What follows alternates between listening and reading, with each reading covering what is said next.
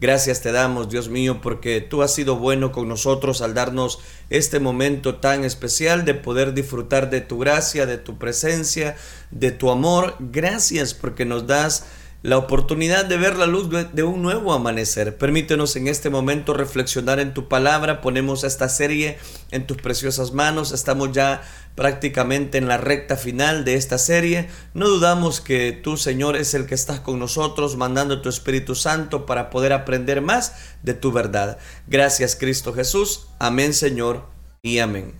Seguimos desarrollando la serie de Pablo, el evangelizador. Vamos a compartir eh, exactamente el tema número 44 de esta serie, la protección a Pablo. Ese sería el tema, la protección a Pablo. Es importante recalcar o llamar la atención, finalmente se dio el desenlace de aquella tempestad. Eso es lo que estuvimos analizando el día de ayer. Y tal como había hablado el Señor Jesús a través de Pablo, no hubo ninguna pérdida de vidas aunque la nave naufragó, aunque la nave se despedazó, todos llegaron, todos llegaron a salvo hasta la isla que se llamaba Malta, y de eso vamos a hablar. Para estas alturas, el liderazgo de Pablo había sido ya bien establecido. Se había puesto en evidencia que el Dios de Pablo, ese Dios poderoso, era Señor tanto de los cielos como de la tierra, de las tempestades como de los naufragios, de la situación caótica como cuando la situación está tranquila. De ahora en adelante, los ojos de todos estarían puestos en la vida de Pablo, atentos a sus actuaciones, porque ¿quién es el que un ser humano que dice, eh, miren, esta noche ha estado conmigo el ángel de Jehová, de quien soy, a quien sirvo, y no habrá pérdida de vida humana? Y es más, hasta los puso a comer. Y dice que todos comieron. Entonces, vieron en Pablo un liderazgo. Aunque la tormenta había terminado, Dios tenía todavía muchas más cosas que enseñar a aquellas personas. Ahora, no solo los tripulantes de la nave, que eran más o menos unos 267 personas, sino también a los naturales que vivían en esta isla llamada Malta.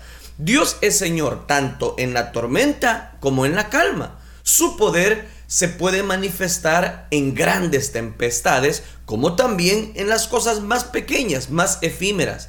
Al estudiar este relato del capítulo número 28 del libro de los Hechos, versículos del 1 al 10, encontraremos que Dios es de cielos y de tierra, y de grande y de pequeño, y que Dios es el único que puede juzgar ciertamente las cosas y amar las cosas por su nombre. Entonces leamos. Quiero hablarles bajo el tema la protección de Pablo. Dice Hechos capítulo número 28, versículo número 1. Estando ya a salvo, supimos que la isla se llamaba Malta. Llegaron a un momento en el cual estaban al fin en un lugar seguro.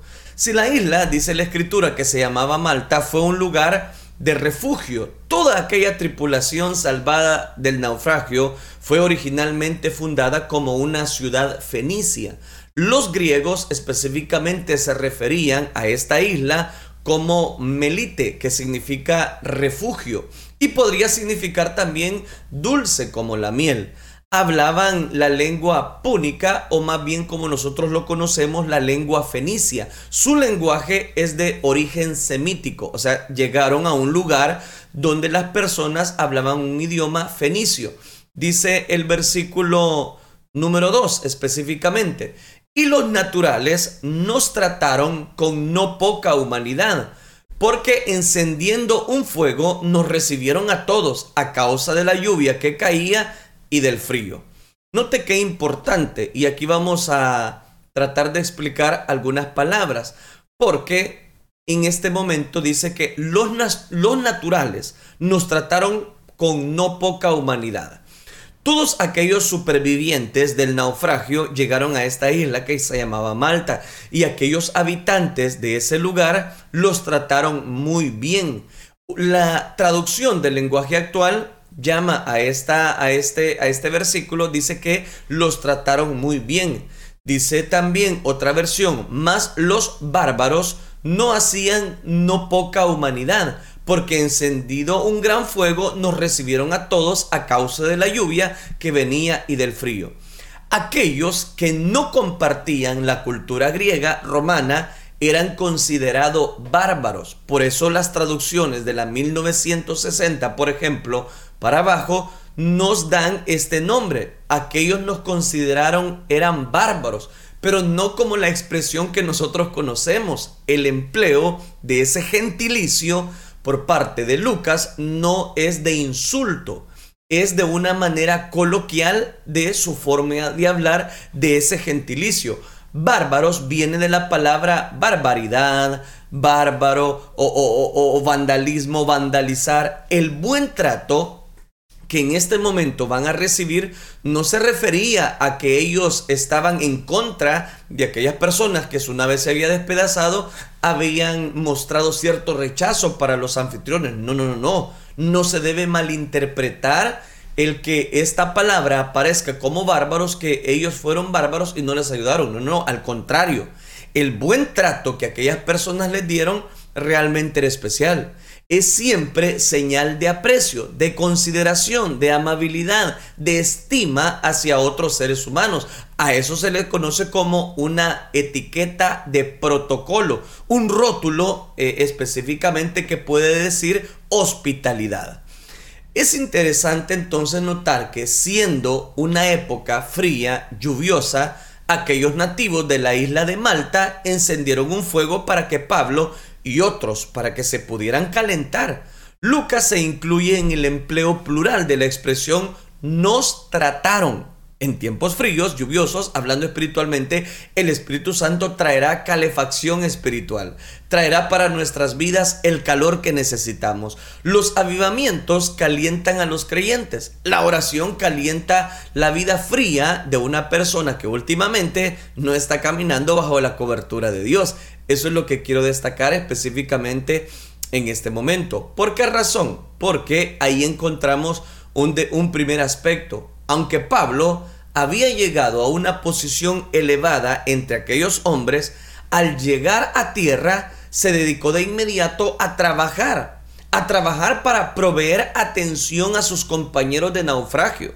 Aunque el mismo Pablo era un náufrago, no esperó atenciones antes se dedicó a servir a los demás. Aunque él había, había vivido esa travesía, no le importó. Llevó específicamente ayuda a aquellas personas que estaban en aquella isla llamada Malta. ¿De qué nos habla eso? La verdadera grandeza no está reñida con el servicio. Mientras más alto ha colocado Dios a una persona, menos debe, eh, voy a decirle, temer servir a los demás. ¿Por qué razón? Porque eso es la vida espiritual, la grandeza del servicio. Solamente aquellos que están inseguros de sí mismos y que se consideran pequeños, que están, que están tan inseguros que su Espíritu Santo no crece, son los que temen asumir el lugar del servidor por temor a que sus pocas apariencias se desgasten en nada. En este afán, habiendo recogido Pablo algunas ramas secas, dice que las echó al fuego. Y una víbora, huyendo del calor, se le prendió en la mano. Eso es lo que dice el versículo número 3. Entonces, habiendo recogido Pablo algunas ramas secas para poder dar más eh, eh, ferocidad al fuego, dice que una víbora, huyendo del calor, se le prendió en la mano. Eso es lo que declara el versículo número 3 de Hechos capítulo número 28. Ahora, qué interesante. Mientras Pablo recogía la leña y le echaba en el fuego, una serpiente saltó del fuego y dice que lo mordió. Es muy probable que Pablo tomara una víbora confundida con las ramas secas. No lo sé, la Biblia no lo declara. Pero lo que sí es cierto es que una víbora le, le lo mordió. Cuando se acercó al fuego con aquellas brasas en la leña, el calor hizo reaccionar a una víbora. Cuidado con esas serpientes que se acumulan en nuestras vidas. Malas cosas que pueden dañar cada uno de los sentimientos espirituales que podamos llegar a desarrollar. Dice, por ejemplo, Pablo en su primera carta al joven Timoteo, capítulo número 1, versículo 3, como te rogué que te quedases en Éfeso, cuando fui a Macedonia para que mandases a algunos que no enseñen diferente doctrina, ni presten atención a fábulas y a genealogías interminables, que acarrean disputas más bien que edificación de Dios que es por fe. Así te encargo ahora, le dice, le dice Pablo a Timoteo. ¿De qué nos habla o qué representa esta víbora? Que muchas veces hay cosas que se van a aprender de nosotros y cuando esté el calor, el fuego del Espíritu Santo, es cuando más los dardos del enemigo, es cuando más aquellas atracciones van a llegar a nuestro corazón. ¿Por qué razón? Porque nosotros lo encontramos en estos versículos. Este pasaje nos exhorta a cuidarnos de las enseñanzas diversas de aquellas cosas extrañas para las cuales no estamos preparados, de esas que de tiempo en tiempo se promueven sin una base bíblica, que aunque parecen bíblicas, no lo son. Y lo que sí debemos hacer es fundamentarnos con la gracia y la misericordia de Dios. Esas viandas de reglas de qué comer o qué no comer sin apoyo bíblico se deben descartar, porque hay veces las personas ponemos más atención en aquellos aspectos que no son el todo de la vida espiritual, no son la parte medular fundamental a la cual nosotros debemos prestar atención. Hay veces prestamos atención más a aquellos aspectos negativos que a aquellos aspectos positivos que pueden llevar a aflorar bendición a nuestros corazones. La serpiente es tipo de Satanás y de los demonios. Muchos están tomando ramas secas, tipos de cosas que parecen inofensivas, pero que detrás son disfraces, disfraces de los mismos demonios. Hay creyentes que son como esas ramas secas. Muchas veces entre ellos lo que parece ser una rama seca se transforma en una serpiente venenosa. ¿De a qué me refiero? Cada uno de nosotros debemos de preocuparnos por estar apegados al fuego del Espíritu Santo. Que en los momentos de necesidades, ahí está el calor de Dios para acobijar nuestras vidas, para cuidar nuestros corazones. Dice el versículo 4 de Hechos 28. Cuando los naturales vieron la víbora colgando de su mano, se decían unos a otros, ciertamente este hombre es homicida, quien ha escapado del mar. La justicia ahora no lo deja vivir se recuerdan de la travesía, se recuerdan de los grandes naufragios que vivieron ante aquella embarcación. Entonces, esto se quiere escapar de la justicia. Y no, no, no, la justicia no lo deja vivir. Pablo resulta que para algunas personas era un personaje que estaba caminando, voy a decirlo, bajo una inquietud. Inquietud me refiero al detalle de que no está dando continuidad a lo que en este momento Dios quiere transmitirles. Cuando los naturales de Malta vieron que le había ocurrido a Pablo, comenzaron a hacer juicios, juicios premeditados, diciendo, ciertamente este hombre es un homicida. Quien ha escapado del mar, la justicia no lo va a dejar vivir. Cuán imprudente son las personas, es el mundo las personas al emitir sus juicios en contra de alguien. Ellos pronto catalogaron a Pablo como de homicida, cuando en realidad no sabían nada de él, ni por qué se encontraba ahí. Y eso lo están hablando los habitantes de aquella ciudad llamada Malta. Muy frecuentemente sucede que, dejando guiar por las apariencias, el mundo emite opiniones muy alejadas de la realidad de lo que esas personas sean. Por eso es importante no hacer juicios premeditados. Más de una vez se ha llamado hereje a un hijo de Dios, fanático a un santo, homicida a un apóstol. Y eso nos deja entrever que muchas veces las personas nos dejamos influenciar, nos dejamos eh, dejamos entrever solamente por la apariencia que aquellas personas están dando. Aquí como una víbora lo picó, están diciendo, están diciendo de Pablo, no, este es un homicida. Este debería, eh, eh, la justicia no lo quiere dejar vivir. Esto, hermanos, debería de movernos a reflexionar que no es conveniente que nos formemos opiniones severas sobre las otras personas, guiándonos únicamente por las apariencias y sin tener a nuestro alcance toda la información necesaria. Que Dios nos conceda la suficiente capacidad, y más que capacidad, humildad, para dejar el juicio premeditado, que es a quien en verdad corresponde el único que le corresponde juzgar es a Dios. Pero normalmente nosotros nos dejamos influenciar por la apariencia de las personas. Quiero hacer una pausa. ¿Se recuerda cuando Samuel estaba llorando ante la pérdida de Saúl porque Saúl se había desviado del camino de Dios? Dice que Dios le habló al profeta. Le habló al profeta Samuel y le dijo, toma tu redoma de aceite y ve a Isaí de Belén, porque de sus hijos me he provisto de rey.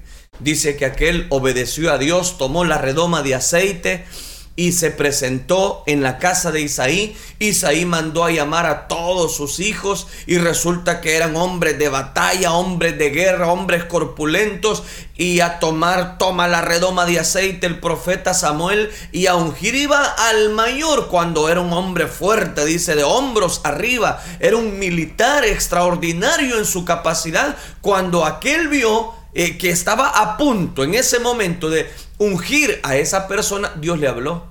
Y le dice estas palabras al profeta Samuel. Oye Samuel, no mires a tu parecer. Tú ves la apariencia, pero yo veo el corazón.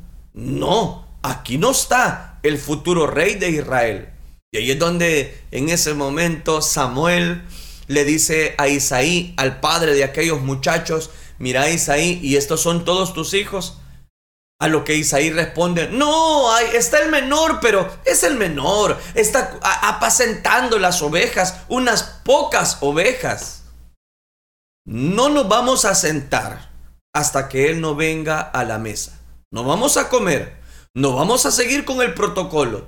Si Él no viene acá, dice que entrando y Dios le habla a Samuel, ese es, ese es el que yo quiero. Un pastorcito de ovejas la apariencia que tenía David no era de un militar extraordinario, no era de un superhombre, pero ese era el que Dios había elegido. Pero esa era la persona que Dios había escogido para matar gigantes, para que reinara en Israel.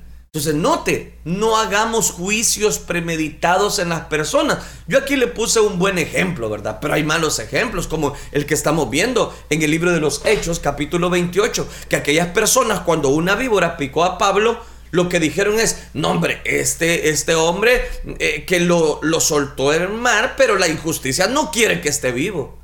¿Cuántas personas no hay así? Que hacen juicios premeditados que hacen una manifestación. Los habitantes de la isla de Malta, al ver la víbora que estaba colgando del brazo de Pablo, dijeron, no hombre, este hombre es un homicida. Hasta de homicida lo trataron.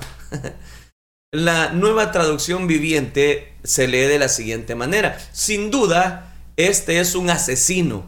Aunque se salvó del mar, la justicia no le permite vivir. Aquí va a quedar. Eso es lo que traduce la, la, traducción viviente, ellos interpretaron aquella situación como un castigo, como un castigo ante la justicia, que según la mitología era, era una persona, una diosa llamada Dike, que era la hija de Zeus. Usted sabe que en la mitología griega hay muchas cosas que a ellos le llaman dioses, como una diosa de la justicia, de la moral, alcanzaba el juicio a quien en este momento este personaje le estaba reclamando esa justicia y por eso lo tratan a Pablo como homicida.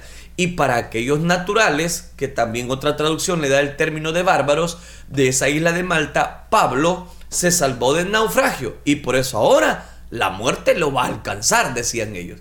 Muchas personas son como aquellas, como los de la isla de Malta, que llenos de prejuicios clasifican a las personas. Para ellos, Pablo era un homicida, un asesino. ven juicios divinos en cualquier situación mala. Un mal que les ocurre a otros es un castigo de Dios. Se transforman en jueces de calamidades y en fiscales de malos presagios. Pero Pablo, ¿qué es lo que va a hacer cuando escucha que estas personas empiezan a hablar de, de esa manera? Versículo 5. Pero él, sacudiendo la víbora en el fuego, ningún daño padeció. Oiga, qué importante. Ningún daño dice que padeció. Ahí se cumplió esa promesa dada por el Señor Jesucristo como señal de poder que hay en el nombre de Dios. Y estas señales seguirán a los que creen en mi nombre, echarán fuera demonios, hablarán nuevas lenguas, tomarán en las manos serpientes y se y si bebieren cosa mortífera no les hará daño. Sobre los enfermos pondrán sus manos y estos sanarán. La realidad era que Pablo servía a un Dios grande. Y aquello fue un milagro para activar la fe de muchas personas que vivían en esa ciudad, en esa, en esa isla llamada Malta. A esas serpientes espirituales se les echa fuera con el fuego del Espíritu Santo. Donde hay fuego, la serpiente tiene que saltar debemos activarnos entonces bajo el poder del Espíritu Santo.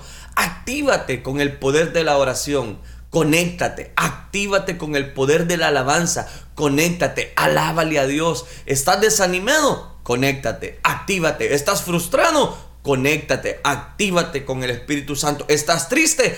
Conéctate y actívate bajo la voluntad de Dios. ¿Estás sin deseo de trabajar para el Señor Jesucristo? Por favor, hermano, conéctese bajo la voluntad de Dios. ¿Estás cansado en la viña del Señor? ¿Por qué se cansó?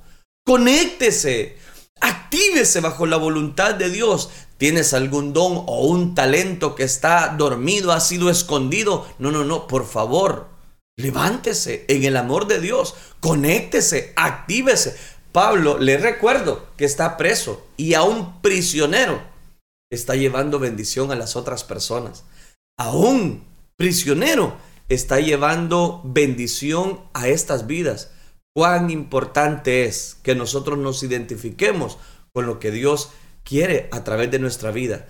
Dice el versículo 6, ellos estaban esperando que Él se hinchase o cayese muerto de repente, dice, mas habiendo esperado mucho y viendo que ningún mal le venía, cambiaron de parecer. Miren, estas personas de la isla de Malta cambiaron de parecer y dijeron, no hombre, este Pablo no es cualquier cosa, este Pablo es un Dios. ¿Hasta dónde puede llegar el fanatismo religioso? O cuando no tenemos un dictamen aunque aquellos naturales de Malta ya habían dado ese dictamen sobre Pablo, Dios todavía tenía la última palabra. La escritura nos dice que Pablo, sacudiendo la víbora del fuego, ningún daño padeció.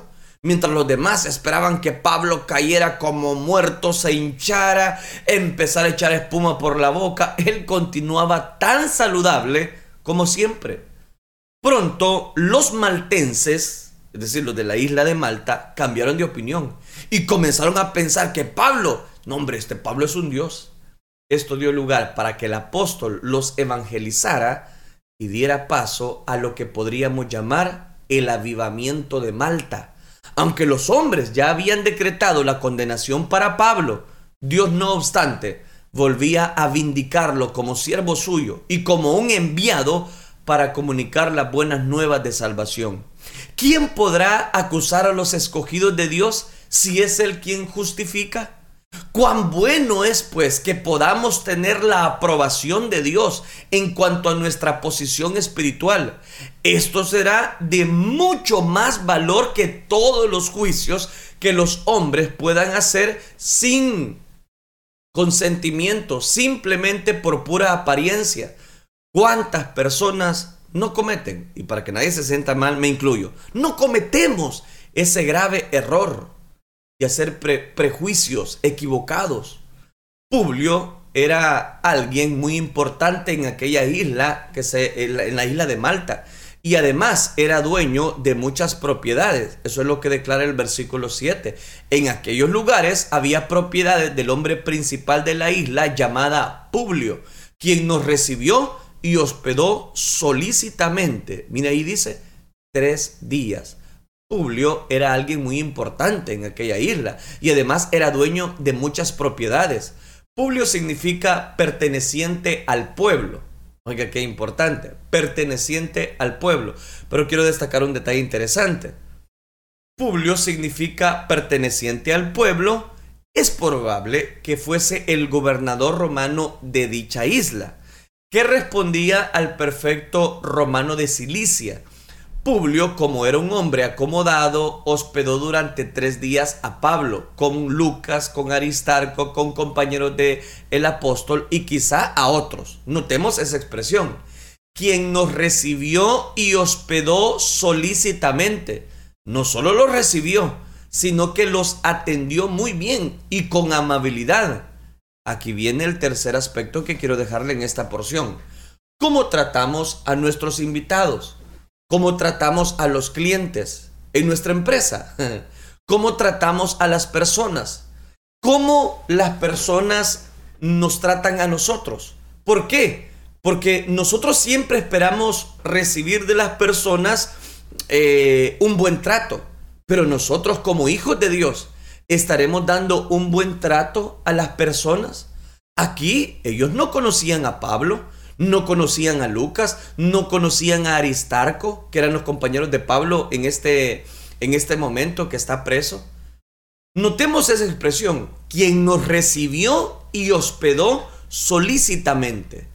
¿Cómo nos comportamos con congregaciones anfitrionas en eventos cristianos, en eventos no cristianos? En eventos que quizás no vamos a estar solo la iglesia, vamos a estar otras personas. ¿Cómo nos comportamos? Se lo voy a poner más claro cómo se comporta usted en su trabajo. ¿Ven que usted es un hijo de Dios? Por el saludo que usted da, por su forma de relacionarse. En la mercadotecnia, esta es la fórmula. Primero, el cliente, porque un cliente satisfecho es un cliente permanente. Segundo, la empresa, porque está, nos ha dado el trabajo y ha invertido en el producto para el cliente. Note el orden. Primero, el cliente. Segundo, la empresa. Tercero, nosotros. Que gracias a la empresa y al cliente podemos trabajar y podemos recibir. En la iglesia el producto es el Evangelio de Jesucristo. El cliente es el alma necesitada de perdón, misericordia, necesitada de amor. Nosotros somos los instrumentos para ofrecer ese producto divino. Siempre habrá un publio, dispuesto a hospedar a algún siervo de Dios. La vida de aquel hombre tuvo que ser impactada e inspirada por Pablo para que él les diera toda esta atención que ellos estaban necesitando. La tradición de que Publio llegó a ser obispo de Malta murió y murió como mártir. Eso lo cuenta la tradición. Ahora bien, dice el versículo número 8, y aconteció que el padre de Publio estaba en cama, enfermo de fiebre y de disentería, y entró a Pablo a verle y después de haberle orado, le impuso las manos. Oiga, qué interesante. Mire hasta dónde está llegando lo que Dios quiere hacer a través de este personaje llamado Pablo. Es interesante notar cómo Dios ha venido obrando a favor de este personaje. Y no estoy hablando solo de Pablo, estoy hablando específicamente de lo que Dios está haciendo a través de la vida del apóstol y para aquellas personas que están en aquella isla llamada Malta. Note qué interesante. Interesante digo porque aquella persona, el padre de Publio, que les había dado esa hospitalidad, resulta que estaba enfermo.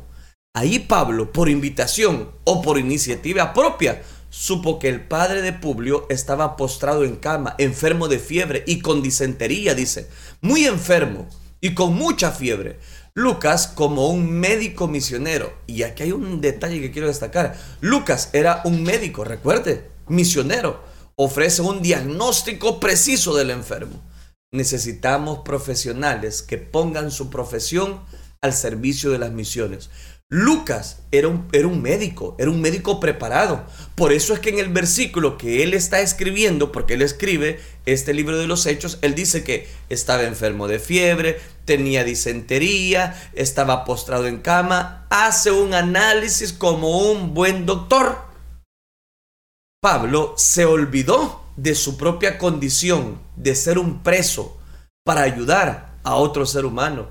Aunque tengamos necesidades, siempre podremos ayudar a otras personas, a alguien más necesitado que nosotros. Una visita a un enfermo puede provocar un milagro. El apóstol entonces se le acercó, oró por él, le puso las manos encima y el enfermo fue sanado milagrosamente. El Señor Jesucristo desea sanar a todos los enfermos, pero no sanará a todos los enfermos. Pero todos los enfermos deben tener fe y creer que un milagro les espera. Dice el versículo número 9. Hecho esto, también otros que en la isla tenían enfermedades venían y eran sanados. Mire qué tremendo. Ahora comprendemos por qué Pablo ha sufrido tanto en Jerusalén. Hay un milagro para tu vida. Ese milagro tiene un nombre y es su nombre. Y ese milagro tiene una dirección. Invita a la iglesia a los perdidos para que sean salvos. Invitemos a los amigos a la iglesia para que ya no estén oprimidos, para que sean liberados. Invita a la iglesia a los enfermos para que sean sanos.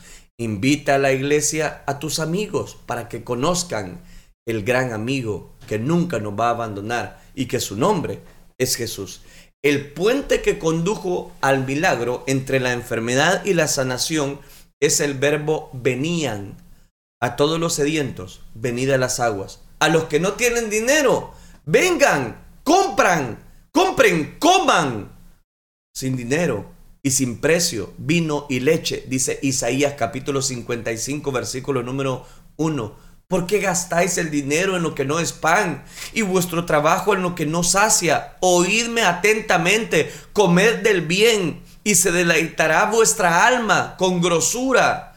Esos textos se rinden también en nuestras vidas. Vengan, venid a mí los que estáis trabajados y cargados. Yo estoy dispuesto a hacerlos descansar, dijo el Señor. Y volviéndose Jesús y viendo que le seguían, les dijo, ¿qué buscáis? Ellos le dijeron, rabí, que traducido es maestro, ¿dónde moras? Les dijo, venid y ved. Y fueron y vieron dónde moraba y se quedaron con él aquel día porque era como la hora décima. Eso lo menciona Juan capítulo número 1, versículo 38 y 39. Esa hora décima eran las 4 de la tarde. Entonces la mujer dejó su cántaro y fue a la ciudad y dio a los hombres, venid y ved a un hombre que me ha dicho todo cuanto he hecho. ¿No será este el Cristo? Entonces salieron de la ciudad, dice Juan, y vinieron a él. Lo que nosotros no podamos hacer como predicadores, como presentadores del mensaje del Evangelio, otras personas lo pueden hacer en el sentido que pueden traer a los enfermos y vamos a orar por ellos. Que pueden traer personas que necesitan el mensaje de Dios y le vamos a predicar el mensaje de Dios. Me gusta esa expresión. Nos honraron con muchas atenciones. Si hay en ese momento una atención que necesitan las personas, Dios la puede dar. El que es bendecido en la administración de la palabra, bendecirá al que le ha ministrado. El que es bendecido en una congregación bendecirá a esa congregación. La bendición más grande no son cuando somos bendecidos, sino cuando bendecimos a las personas. El pueblo es el que se identifica. Las personas deben de identificarse con Jesucristo, el Hijo de Dios. Traigan en ese momento todos los enfermos. Dice que traían todos los enfermos. Y Pablo oraba por ellos y los enfermos eran sanadas. Las cosechas serán abundantes si nosotros le creemos a Dios, si nosotros buscamos la cobertura de Dios bajo una perspectiva de que Dios obra a favor de cada una de nuestras necesidades. Termino con los últimos versículos por cuestión de tiempo. Dice el versículo número 10. los cuales también nos honraron con muchas atenciones, y cuando zarpamos nos cargaron de las cosas necesarias. Note qué importante. Los, los bárbaros de la isla de Malta, como así se hacen llamar, porque Lucas así los traduce, como diciéndoles grandes eran sus atenciones, ellos no solamente recibieron la sanidad para sus familiares, sino que Pablo está todavía ejerciendo su ministerio, aunque está preso, aunque va a ser llevado prisionero. Él sigue siendo prisionero, pero Dios sigue dando bendición a través de Pablo a muchas personas. Hermano, no pienses, hermana, no pienses que la historia de tu vida ya culminó. No, no, no. Dios todavía tiene cosas por hacer a través de tu vida.